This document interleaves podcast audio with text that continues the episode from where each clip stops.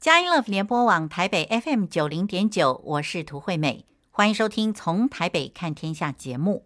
今天是十二月三日，星期天。在今天从台北看天下的节目里面，我们接续前一个礼拜天为您邀请到这位特别来宾呢，是张锡时老师来接受我们的专访。那他呢是国际水利环境学院的专案经理啊。那么对于水啦、天上飞的鸟、海里面游的鱼，还有地上的这些昆虫啊、生物啊、小动物等等，呃，就非常的了如指掌。那么我们今天呢，青蛙老师给了我们一个题目。叫做双元之城，这是什么意思呢？呃，我们首先就要想请青蛙老师来跟我们谈一谈，什么叫双元之城？它跟极端气候有什么关系？现况是如何？其实，呃呃，如同我们的主持人有提到的哈，就是其实我们每年在年年中啊，中间的中，嗯，其实我们都在祷告，明年我们在工作上，嗯，还是说我们在。在我们的这个恩赐上，那个神要带领我们到什么地方？这样是。那我想，我们我们在我们在今年或者明年祷告的时候，我们其实我们得到的感动就是这个双元之城哦。嗯。那当然也是持续在跟我们推动的这个环境教育其实很有关系的。那什么叫双元之城？哈，我们推动我们的环境保护其实多年哦。我们其实我们一直觉得，什么是我们容易做的？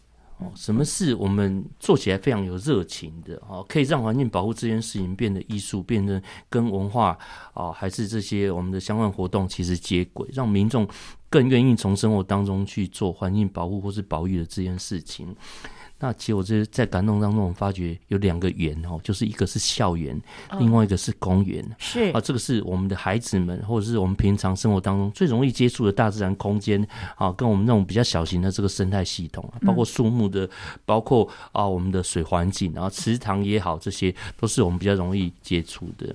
那这跟跟城市到底有什么关系？哈，就是。前一阵子我们有碰到那个教育部的一个啊那个审议的委员，然后当时我们就跟他提出啊，我们平常除了在做这些校园的这个环境推广之外，其实我们更希望说，我们把。主要的力气，其实我们要集中在啊这个双元，就是校园跟公园的这个生态的调查，还是说环境教育的活动的这个设计上，这样，阿、嗯、他还蛮认同的，他也觉得说，其实真的我们在保护这个大的生态系统，像我们之前节目啊，我们在讲的这些啊外来种的入入侵，可能我们会讲的是山啊，或者是说啊像啊我们的这个湿地像这样大的生态系统，可是我觉得在那个之前。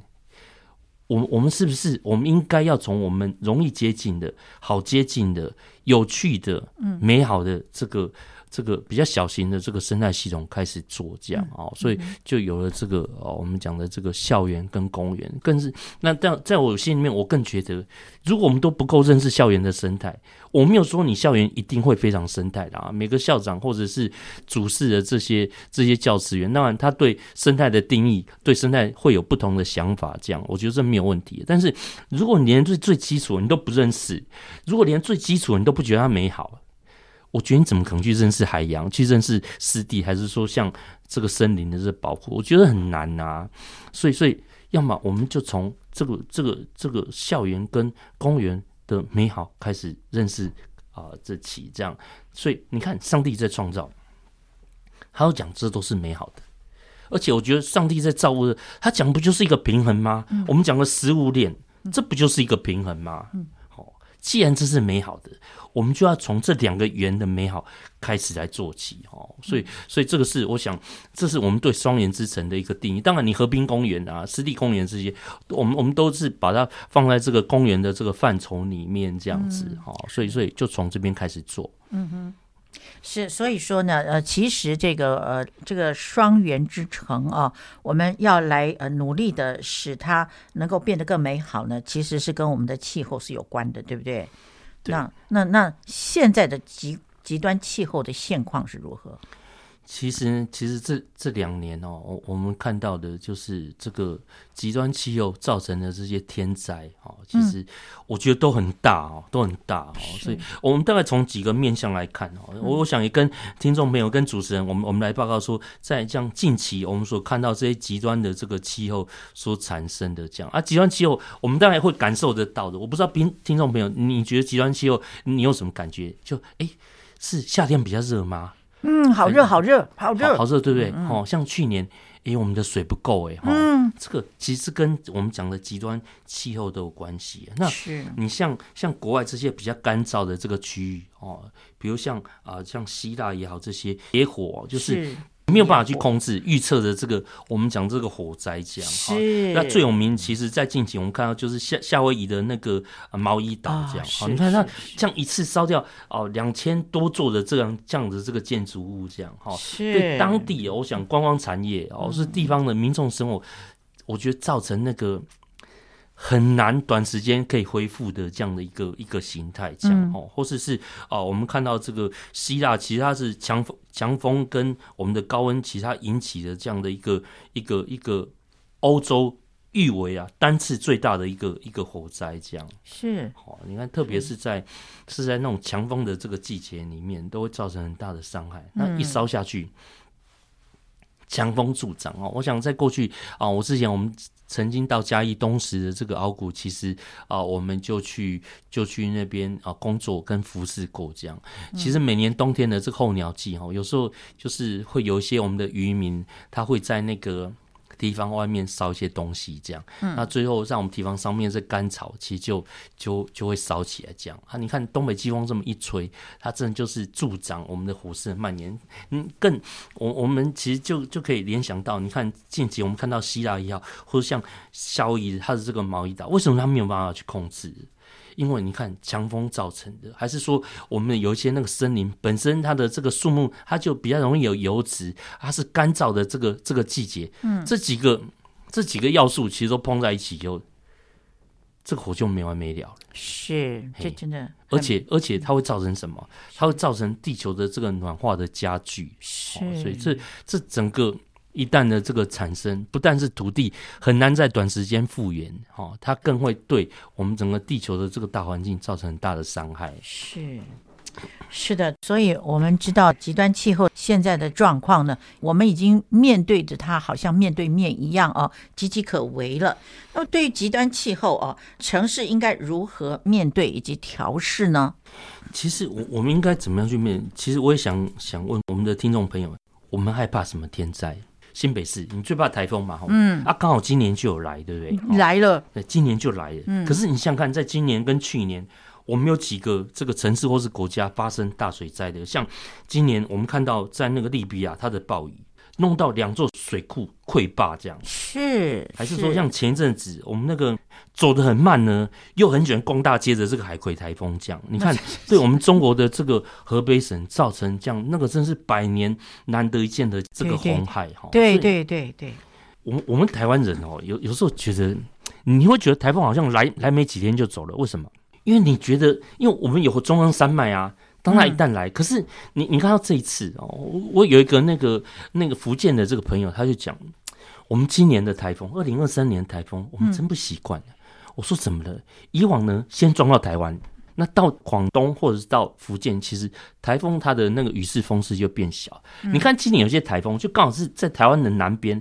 插个边边就直接到福建去的，是、嗯、啊，人家如果又没有像我们那么大的这个中央山脉挡住，嗯、其实那一卷一直卷一直卷一直卷这样，哦，所以这个它的伤害就很大，它的大风大雨就会造成，你看像福建也好啦，说像前阵子这个河北这个有这么大的这个红海这样，后面不是灾害过去就算了，你看它都往哪里流？往低处的地方流啊！你看到这些洪灾这样，啊，低处是什么？湿地。我们的农田，这些都是啊，这些农作物的这个地方啊，都是我我们我们的这个粮食的这个生产区域哦，这影响其实就会非常的大。所以，我们怎么样要面对的这个极端气候，我们要怎么去去面对跟调适啊？调适现在是目前国际针对极端气候一直在提到的这个部分。我觉得我们可以再白话一点讲，就是当我们面对台风来的时候，我们怎么样很快的来因应，或者是。啊，这个这个天灾过后以后，我们要怎么样很快的恢复，让我们的这个这些天灾的伤害可以降到最低，这样好。所以像刚主持人提到说，我们最怕是怕台风。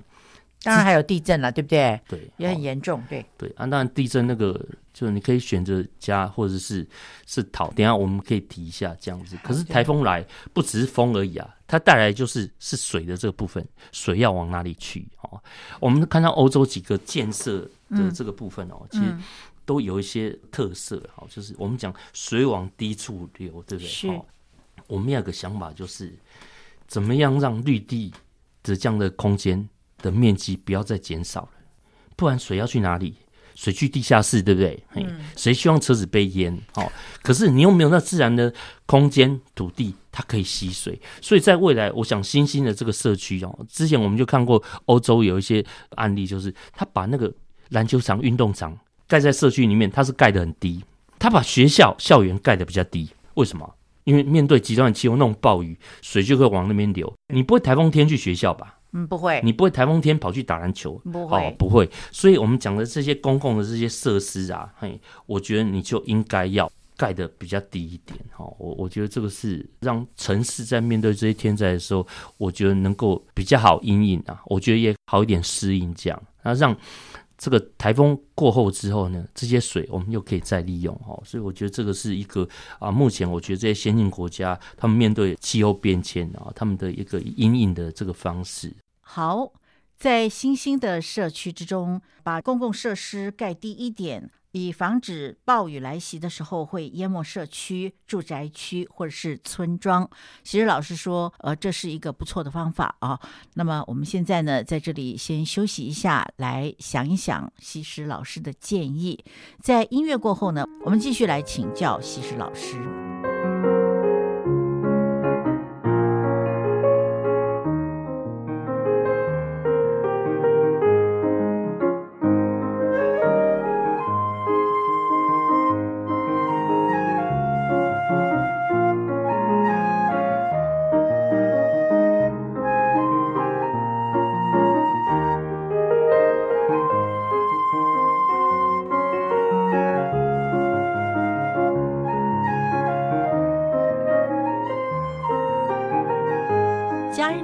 播网台北 FM 九零点九，您现在所收听的节目是从台北看天下，我是涂惠美。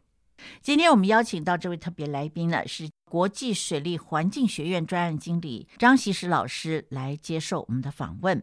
今天。我们要请西施老师来跟我们谈跟极端气候有关的现况以及如何来面对。因此呢，西施老师今天跟我们谈的主题是双元之城啊。上一段呢，西施老师谈到如何来因应这极端气候，要如何来调试啊。那么接下来呢，西施老师说。像南部也是啊，我我觉得我们我们也要也要想，像之前我过去啊服务的这个嘉义的这个东势，而且地层下陷的这个区域，是，所以我们就这种自洪池这个概念，当然我觉得还是要有哈，不然这这水不容易出去哈，你要你要怎么排哈，这个都是我觉得我们要想象，还是说像过去我们提到的，哎，滞洪池你就把它挖到跟地下水层，我觉得相连接这样啊，那个水其实我们就可以来顶住我们的这个地层下陷。哦，这样的一个一个区域，其实在扩大，这样哦，所以我觉得这都是一个哦蛮不错的方法，就是要与自然共存。这跟我们的双元之城，其实你看又又很有关系，对不对？你看校园跟公园啊，所以未来的公园，我觉得可以盖低一点，又可以吸水，又可以自洪，这样。可是啊，你提到一个让我联想到的，其实也蛮严重的问题，就是在丽娜台风来的时候啊。呃，侵袭到台北，对不对？那那个时候有一个很严重的现象，就是台北的捷运瘫痪掉了。为什么呢？因为捷运地势最低。这件事情呢，跟您提到的这个滞洪池啊等等，基本上来讲是不一样的。但是呢，台风来的时候是会造成蛮大的一个伤害的。那您怎么看呢？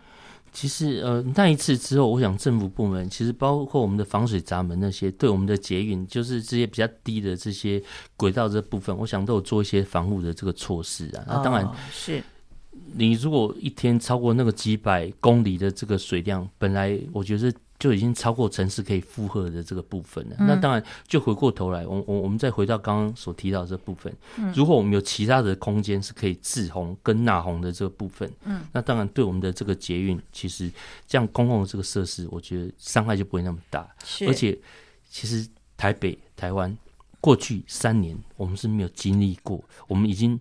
是没有台风来的哈，所以每一次的这个天灾都在考验这个城市的公共工程啊。我们更应该去未雨绸缪，还是说，万一我们把水挡在外面，万一挡不住水进来，我们怎么样可以让这个水可以赶快抽出去？哦，就是刚刚提到说这个城市的这个这个调试，这样我们有哪些地下的空间是可以？哦，容纳这些多余的这个水，我觉得这都是未来，我想政府是民间，我们要共同的去去思考。你看到像这次我们的中部、南部一天的雨七百公里，超过是我们的纳利那次才五百多公里就已经淹成这样了。是，哦，所以意思是你看到几年以后，我们面对的极端气候的的这个部分，雨量是越来越多。嗯哼，没有城市可以去。去承受像像那么那么多的这个余量，哦所以你要更多的去想水要去哪里哦，嗯、不应该在只是想说挡住水而已这件事情。是啊，所以真的是啊，眼光啊要放远一点，然后呢要看的呃深入一点啊。那接下来就要请教西施老师啊，就是极端气候之下，这个社区的新思维是什么？对，我我觉得就延续刚刚我们讲这个城市，我们要我们要面对这个部分哦。既然我们提到都是水嘛，嗯，风要怎么走，水要去哪里？未来我们的这个建筑物，嗯，风可能会很大，而且它是连续来。你看这次台风，它已经排队了。你看这过去的三年没有来，没有来，没有来，就一来来那么多个这样。可是这不就是科学在科学家在讲的吗？嗯哼，你地球上升一度。我们整个太平洋，你要多四个台风这样，是哇，这真的是，然后还排队来的，而且排队来，而且我我觉得这次台风，我觉得相对幸运的是，它没有很多直接是往陆地冲，很多都是削削过边边啊，让当然让我们的这个南部的这个水库其实收益很大，对。可是未来我们的想想，你就不能去想说，我是每年都那么幸运。嗯哼，都是有这些这些擦边边的这些台风会来。如果明年还是像前几年一样，我们没有台风来，我们应该要怎么办？嗯、哦，所以。还是回过头来，水的这个部分，我们平常我们就要节约用水，让这些原来需要被呃灌溉，还是说浇灌的这些绿地的这个空间，平常你就有我们生活当中不要的水，可以去做这些事情。这样，嗯、那这是啊，我我们讲水去的这个地方讲。那面对那么多的这个水，所有这个社区，还是说像。我看到其实其实现在有一些新的那个建筑物旁边，他们都会留那个那个水沟的那个沟道，这样就是雨下下来，这个雨水可是可以被回收的。是，那那一样，今天如果我们今天一一个台风来，这些渠道其实它都可以成为引导水到一个一个滞洪或者是一个纳洪的一个空间里面。哈、嗯，这个是啊，我想这个是面对社区我们要我们要做。另外一个回过头来，我们刚刚提到的是个双元之城，是。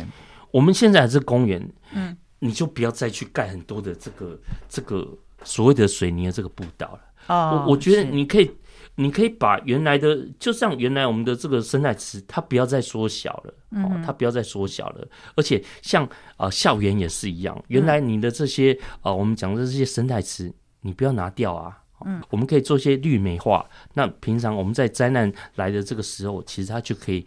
吸纳我们一些水分，所以这个是我我觉得在未来都市里面要做。而且如果这两个园不做，我们没有办法去做啊。你看得到的，占你最大时间的，像校园的这空间啊，或是空公园这空间也好，如果我们都守不住了，你说这个城市怎么会保得住？那最后这些水要去哪里？他就去停车场，他就去捷运里面的哦。所以这个这个把。我们现在看得到的这个空间，不要再让它恶化了，不要再让它水泥化了。去想，我们未来他们这些地方，如果多一点的这个水，我们都市这些主要的这个建筑，或是主要的这些啊这些公共运输的这个系统，它就可以免于少一分的这个水的这个侵害。嗨，这个是啊，我我们要多一点的去看水这件事情。好，在面对这个极端气候是。所以，我们应该正视这个问题，要有周延的规划。那么，在这里呢，我们先休息一下，在音乐过后，我们继续来听西施老师跟我们分享。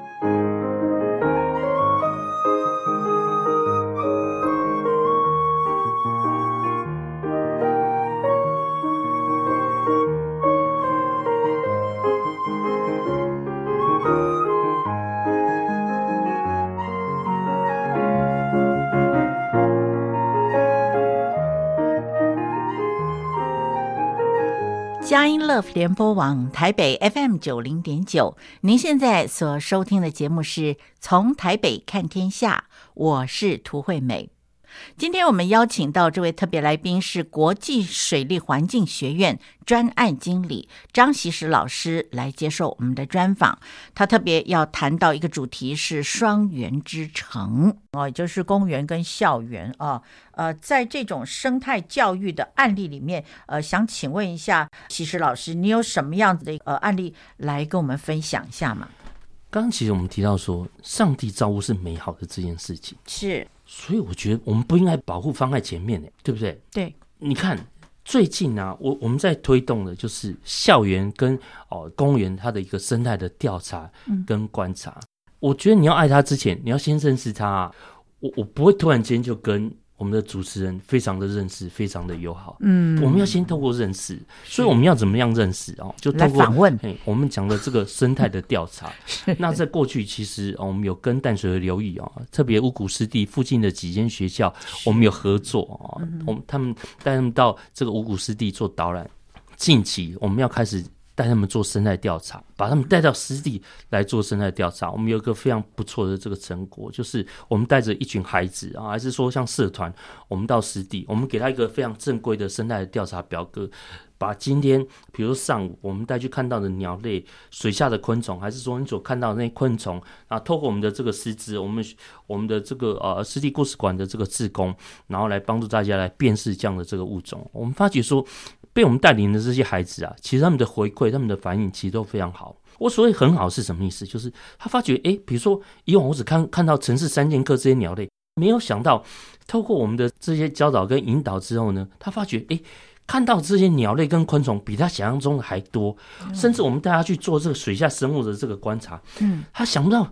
原来他原来可能只会捞到一些大肚鱼啦，或者是小的这个无国鱼，想不到连这个红娘华、水螳螂、蜻蜓的这个幼虫，其实他都捞到了哦。所以这个整个透过这些生态这个调查之后，我们发觉我们让他更认识我们生态空间里面这些食物链的这个部分。这样，那其中我们在淡水河流域，像泸州这边有一间小学，我们在合作，就他们。把他们调查的这些成果，后来呢，他们就回去就做了一个湿地大作战。好，我相信主持人、听众朋友，你应该看过皮影戏，对不对？嗯。他们把它回去做成指引戏，哦，就是把他们看到的这些呃昆虫动物，然后做成纸这样，然后用投影的这个方式做成指引戏，是。然后演出来之后呢，其实提醒大家要怎么样保护我们的湿地，包括湿地有刚刚啊前一集我们提到的这个外来种的这个部分，这样。我不知道讲到这边，我们的听众朋友还是主持人，你看到什么？这件事情有没有从美好开始发生的？你看，透过观察、认识这个美好之后，最终他们透过这样的一个艺术啊，指引系的这个方式来呈现。我相信放出去以后，会影响更多的人愿意来到我们的湿地。那再来，我们就希望说，把这些孩子，再来就是。除了湿地公园之外，再来我们就希望说，他们可以来做学校的生态调查，一样从美好开始，一样从美好出发。我觉得上帝给你的这些生态，我觉得一定是超过啊我们的这个想象，最终啊让我们的孩子们去建立这样子环境保护跟保育的这个行为，然后来可以化为我们环境的行动。共同的在这两个园里面，我们一起来守护我们的家园，一起来守护我们的城市。是的，可是您刚刚提到的好像是新北市的呃案例是吧？对，其实台北市我们有、欸、我们也有在做，哎，像台北市我们也有也有有一些石农的这个教育在做这样。哦，是是。台北市我们做可能是去年跟前年我们在做这件事情。那今年呢？今年就是跑到新北市去做了。对，其实我我我觉得这两个我们。居住的这个生活圈，我们都会去推广，嘿，不限于台北市跟新北市啊。那当然，我工作的这个这个地方主要是以新北市为主。那我放假还是会跑到台北市，像近期我的这个孩子，他到这个松山国小的附设幼儿园去做。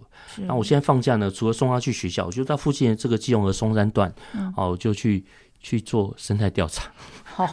我发觉我送他去上学以后，我就一整天在那里，一直到接他下课这样。就 你知道，就是松山国他提他。后面的那个提防啊，他过去就基隆的松山段，现在候鸟来了。那我我我现在身份就除了家长以外，我还参加那个学校的这个故事志工这样。哦，是是。对啊，我就可以把我拍的东西哦累积下来，留给学校哦，然后也作为我一个说故事的题材这样。哦，对你想看哦，如果我跟他们讲一讲，啊，以后有机会学校让我带他们出去看，嗯，那他们会不会？这些生物会不会更让他们有印象？这样子是嘛？一定会有的。还是说，像台北市，其实近期在做，我们在这个台湾神学研究学院哦，我去帮他们做这个生态调查。嗯，我们发觉昆虫跟鸟类都超过十五种、十六种啊。我想，我想也超过校方的这个想象。哈，特别是在阳明山的这个区域里面，其实还有非常多的昆虫，在不同的季节。我们现在每一季我们会上去一次。嗯，我觉得这都是一个模型的。生态调查一个空间模型，那最终我们会把这些资料留给学校去建立。因为现在我想在教育教育部或者教育局，其实学校评鉴里面，除了在这个 SDGs 里面提到的这个优质教育之外，其实还有一个陆域的一个一个一个一个生态空间这个部分，我想都可以啊为学校带来一个。一个不同的一个生态的这个面向啊，我觉得这，我想也促成我我们今天想要做这个双元之城的部分，嗯，一样啊。台湾神学研究学院，还是说我们去在学校教的这些国中小，嗯哼，如果你们都不认识自己的校园，嗯，你怎么去告诉别人这块土地还是上帝的造物是美好的？哦，所以这个我想用这个出发点，而且我发觉大家的反应都还蛮好的，嘿，一一样就是。一样调查的这些物种都超过他们的想象啊！那我在上个礼拜哦，上上个礼拜，其实我们也才到校园台生校园做第一次的这个生态导览，这样是带着他们的这个教职员跟师生啊，我们把它分展哦，分展来做这样的一个生态的导览。所以你看到从生态的调查跟观察这件事情，后面可以延伸出来，就是我们讲的环境教育活动、生态的一个闯关的这个活动，这样啊，可以让学校，我觉得在未来。校园的这些活动或是课程里面，其实有很多不同的想象，不只是神学院啊，我我觉得像我们的国中小也是一样啊。哦，自然课你一定会用得到，而且它不只是在你的课本里面而已，它可以更让你校园去落实你课本你所要教的这些知识啊。我相信这件事情，它会是不但是美好的，而且它是有趣的，哦，让我们更容易在活动过程当中来认识我们校园的生态跟上帝的。这个造物这样子是，所以透过生态观察跟调查，会延伸出很多很有趣的活动啊！不但可以达到教学的目的，而且呢，也可以把它记录下来。那么现在我们在这里稍微休息一下，音乐过后呢，我们继续来请教西施老师。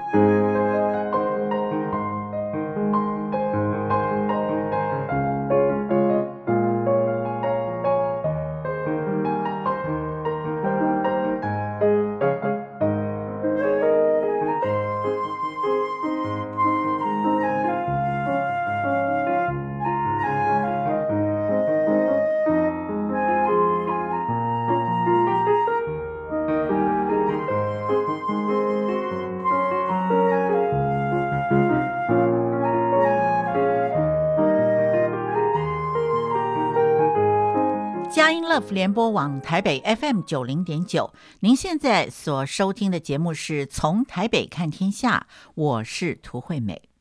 今天我们邀请到这位特别来宾是国际水利环境学院专案经理张西施老师来接受我们的访问。我们谈的主题呢是双元之城。我记得有一个弟兄在一九九五闰八月的这一件事情上面，他们有很多人移民到贝里斯去，对吧？结果呢，他们在贝里斯住的这些人呢，他们发现，在很短的一个时间里面呢，为什么曾经是非常丰富的一个生态环境啊，没有多久啊，他们就发现说，哎，早上怎么会用扫把啊、篓子啊，就可以扫出非常多的鹅，那种飞的鹅啊。然后呢，他们就发现，乖乖，生态怎么会在短时间里面就改变了？那我要讲的就是说，哈。呃，像刚才其实老师提到极端气候的现况，那今天哦，我们在校园里面所找到的这些可爱的虫子啊，或者是鸟啊，或者各种的这种生态的状况，都把它记录下来。哎，搞不好以后这些会变成历史，您说可不可能？也许你一季会去发现一次，一季会去找一次，发现春夏秋冬会有不一样的这些生态。但是呢，经过极端气候的这种搅局之后呢，你也许你会发现说，今年明年哦，我们会有不一样的这个生态呈现，是呃受到了极端气候的影响呢，造成生态环境的渐渐的改变，或者甚至于严重的改变。所以呢，在这时候呢，我想请问其实老师，请您跟我们来分享一下，您在二零二四年啊，您对于环境教育的展望是什么？哦，我觉得刚刚主持人讲的太好，这可不可以成为一个历史？我我觉得我们不是都一直在从历史里面。去检讨我们自己对这块土地曾经有的这个智慧，跟这个这块土地未来的这个走向，这样啊，我觉得这其实这建议真的非常好。就是我们通过每一季的这个观察跟记录，因为这个是累积的，这是会存留下来的。我们要来分辨啊，还是说像你看到每每有这个在啊、呃、这个生态里面会做有一些工程，我们是要做一些生态的这个检核。你看工程前跟工程后到底对生态的影响到底有多大？我我们在校园跟公园也一样啊。你既然你去观察跟调查，为什么？比如说明年。鸟变多了还是鸟变少？为什么这样？嗯、这跟气候有没有关系？还是跟都市的建设有关系？还是校园里面我们做哪一些事情让这些鸟变多了？我觉得不但是我们在跟这些生态相处，跟这些鸟昆虫相处，我觉得他们也学着跟人在相处啊。所以未来的这个双元会是我们共同出发的一个地方。当他们懂得跟人相处，在都市里面，像这个区域里面有他们避难的空间之后，他们族群的这个繁衍。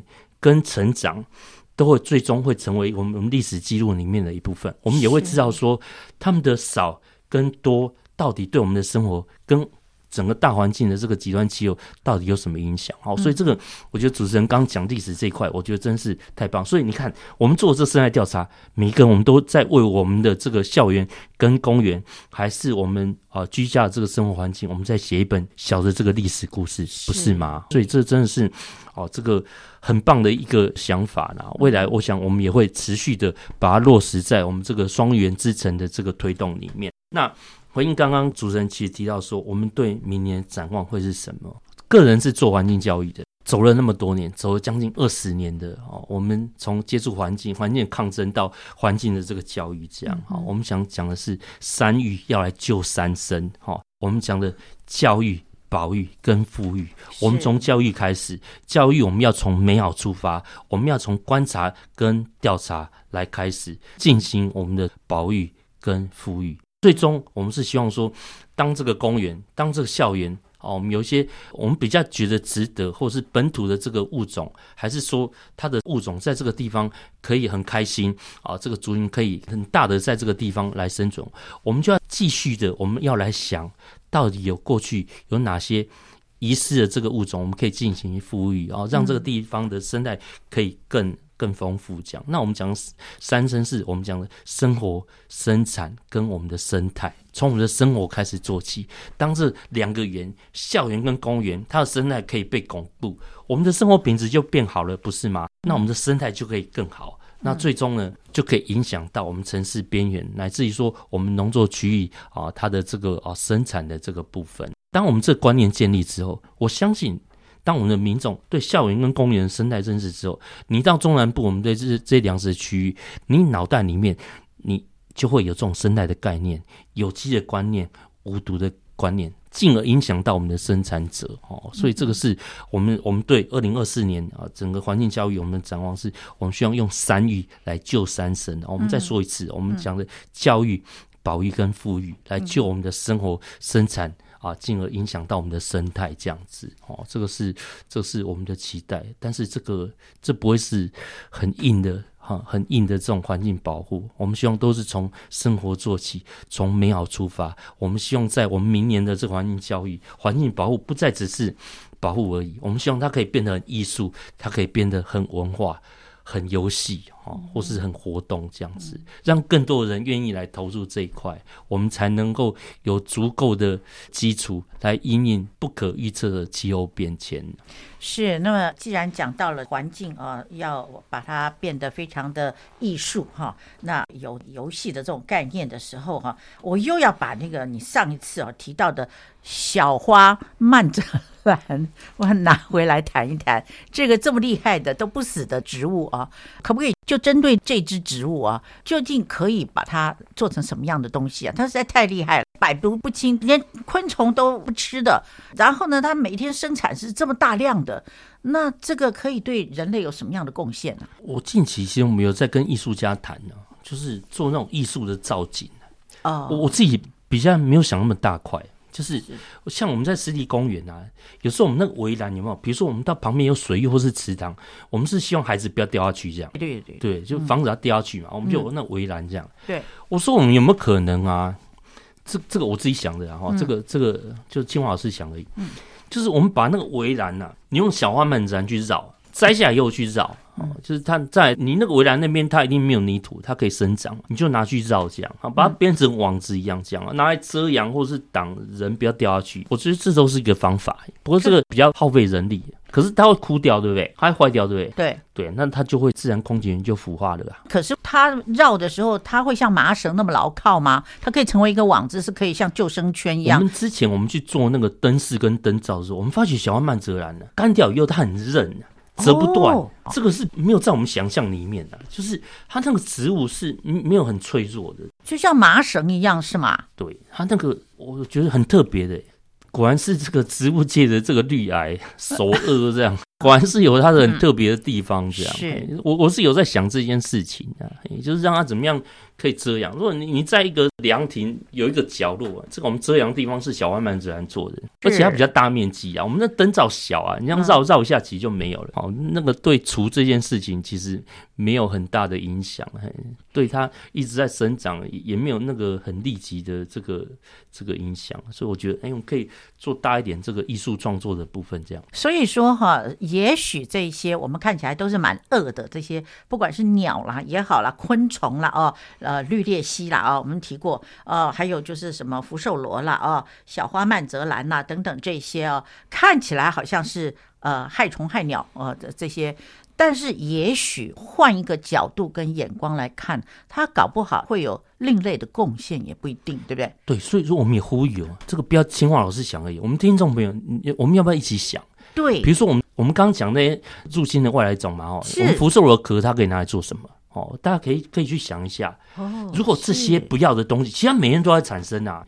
如果它可以留在我们的湿地里面，或是可以成为我们生活上的一个帮助，我觉得搞不好就会得奖了。哦、对，因为这没有人想过啊。是，这个是对环境那么那么好的一个艺术的作品啊，或者是一个一个做法，这样哦，就不用让那公部门哦还要还要花钱请大家去除小花蔓泽兰，搞不好你到公园你就想办法把它除掉，对不对？对，真的哦。所以所以呢，我让我们大家洗手。动动脑筋来想，然后呢，想出来了以后，呃，试验的结果呢是可行的，我们就来把我们的校园啦，呃，或者是公园加以美化啊，呃，在那些栏杆跟栏杆之间，呃，是不是可以用小花蔓泽兰来把它卷起来，编成网子？也许它可能会变成像麻绳那么样牢靠的东西，可以来帮助我们做环境保护。就是用这样子的一个思想，我们来想想这些本来对于环境有破坏性的，搞不好它可以成为有建设性的，也不一定，对不对？对。那么这是青蛙老师今天呢给我们最大的一个建设性的建议啊。那当然呢，我们讲到说任何一个校园啦、公园啦，或者就刚刚讲到台神啊，那附近有很棒的植物啊、动物啊，有十五六种的呃品种啊，我们都可以把它建档成为历史的见证。搞不好还可以有一些标本，对不对？对，就蛮好的，对不对？对，甚至说，哎，未来有没有有没有可能，它就陈列校园历史馆之类的？对对对对对，就可以呈现，不只是人文的部分嘛，哈，可以成为生物的这个这一部分。我觉得刚刚主持人讲的这太好了，这个都在告诉我们要记录。而且要从当中有一些对环境的省思。你可以不用每季去检讨这件事情，也许我们可以从一年一年我们来看。我相信你们一定会看到一些不一样的东西呀、啊。是真的哦，我们真的非常感谢习实老师呢，今天给我们这个双元之城的。感动一个介绍，呃，同时呢，也有一个对明年的展望。因为席实老师说过，这是他祷告来的，所以呢，我们也用祷告来支持。呃，西施老师呢，在做这个双元之城的计划哦，环境教育上面呢，呃，大有斩获。好，我们今天非常谢谢西施老师给我们这么精彩的教导，谢谢西施老师，谢谢主持人，谢谢我们的听众朋友。听完了。其实老师的专访之后呢，我们的节目接近尾声了。那么，其实老师提到的“三育救三生”啊，其实是很重要的。他在节目中提了两次。那既然这么重要呢，我们就再提一次啊，就是教育、保育跟富裕这三育呢，用来干什么呢？用来救生活、生产跟生态这三生啊。希望我们的生活透过教育、保育跟富裕，呃，这一些方法呢。能够使我们生活在有机而无毒的一个环境里面，也希望能够对农作区域呢，呃，有生产上面的改良改善。那么另外呢，就是生态的部分呢，呃，当我们巩固了教育、保育、富裕的观念之后呢，我们可以使我们的生态呢更加的改善。今天的节目呢，到此、呃、要告一段落了。在节目结束之前，退美还是要祝福每一位听众朋友，在这一个星期里面，每一天您都要享受在神所赐的平安与喜乐之中。我们下一个星期天，十二月十日下午四点零五分，让我们再透过从台北看天下节目呢，来关心神国度的事。拜拜。